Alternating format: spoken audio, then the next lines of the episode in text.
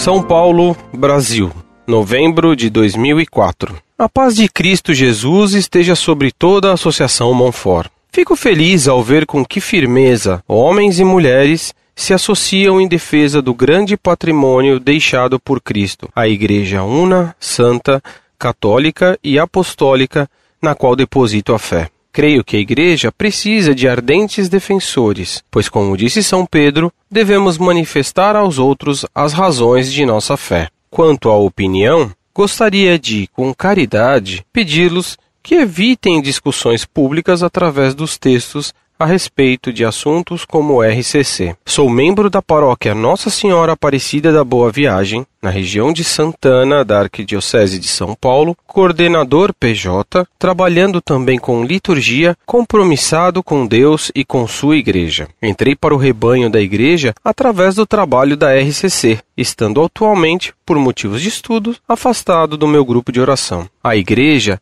na pessoa do Papa e dos bispos, acolheu este movimento e seu estatuto. Opinião é algo pessoal, que, quando colocado em público através de um veículo tão potente como a internet, atinge a muitas pessoas. Tenho certeza da vocação deste site, ser um arauto de Cristo para a edificação das almas na verdadeira igreja. Senhor Orlando, se o senhor acredita estar correto a respeito das suas opiniões sobre RCC, peço que não as exponha em público, pois este site existe para edificar e não confundir a mente de muitos, visto que a RCC é um movimento acolhido pela Igreja. Cito como exemplo palavras de nosso pastor Dom Cláudio Cardeal Umes na homilia dirigida aos católicos militantes da RCC no ano de 2003. Desafio a RCC a ser um movimento missionário nessa grande arquidiocese de São Paulo para trazer muitos que se separaram de nossa igreja. Se o senhor acredita estar correto sobre suas convicções, lembre-se das palavras da doutora da Igreja, Santa Teresa d'Ávila. É preferível errar com a Igreja do que acertar sem ela. Peço-vos na caridade de Cristo para que se evite confundir e escandalizar pessoas. Um abraço de paz e incentivo. Muito prezado, salve Maria. Muito obrigado por seu elogio à forma ardorosa com que defendemos a doutrina católica. Peço-lhe que reze para que Deus Nosso Senhor nos mantenha sempre fiéis ao seu serviço sempre. Agradeço-lhe também a sua boa intenção em nos querer dar um conselho. Infelizmente, porém, seu conselho se fundamenta em um equívoco. Você pensa que sigo minha opinião sobre a RCC. Não é minha opinião que eu sigo nesse problema mas sigo o que sempre ensinaram os papas sobre o pentecostalismo. Se me permite ser bem franco, sendo um conselho fundamentado num equívoco, é normal então que ele não tenha sido muito sábio e nem correto. Pois veja você, quando um erro é público e quando ele prejudica muitas almas, levando-as ao erro, se é obrigado a falar também publicamente. Meu caro, quando uma casa está em chamas, é bom gritar bem alto: fogo! para dar o alarme e vir logo o socorro necessário. Você me pede para falar bem baixinho? Fogo. Assim, meu caro, muita gente vai morrer queimada. Você me diz que a RCC é um movimento acolhido pela Igreja.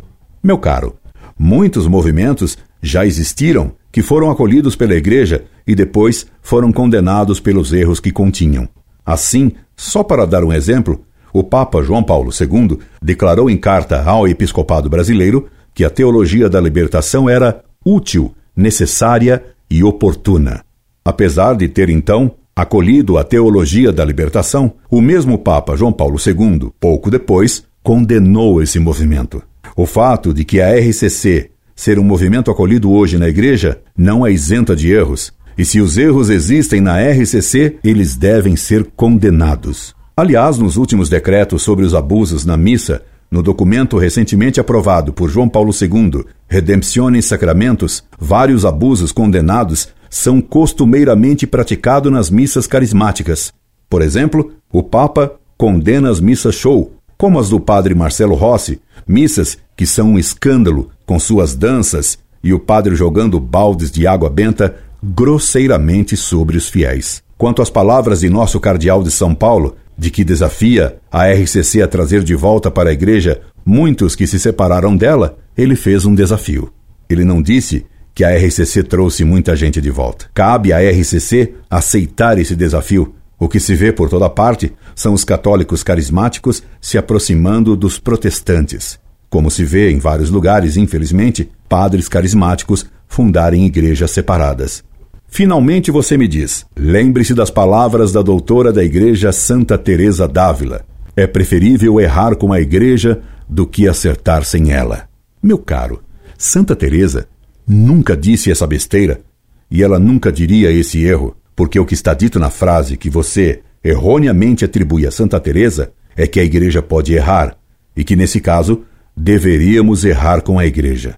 Isso é herético, pois a igreja não pode errar, porque Deus a fez infalível. E se a igreja pudesse levar seus fiéis a erro, ela não seria divina. Meu caro, essa frase falsamente atribuída a Santa Teresa nega os dogmas da infabilidade e da indefectibilidade da Igreja.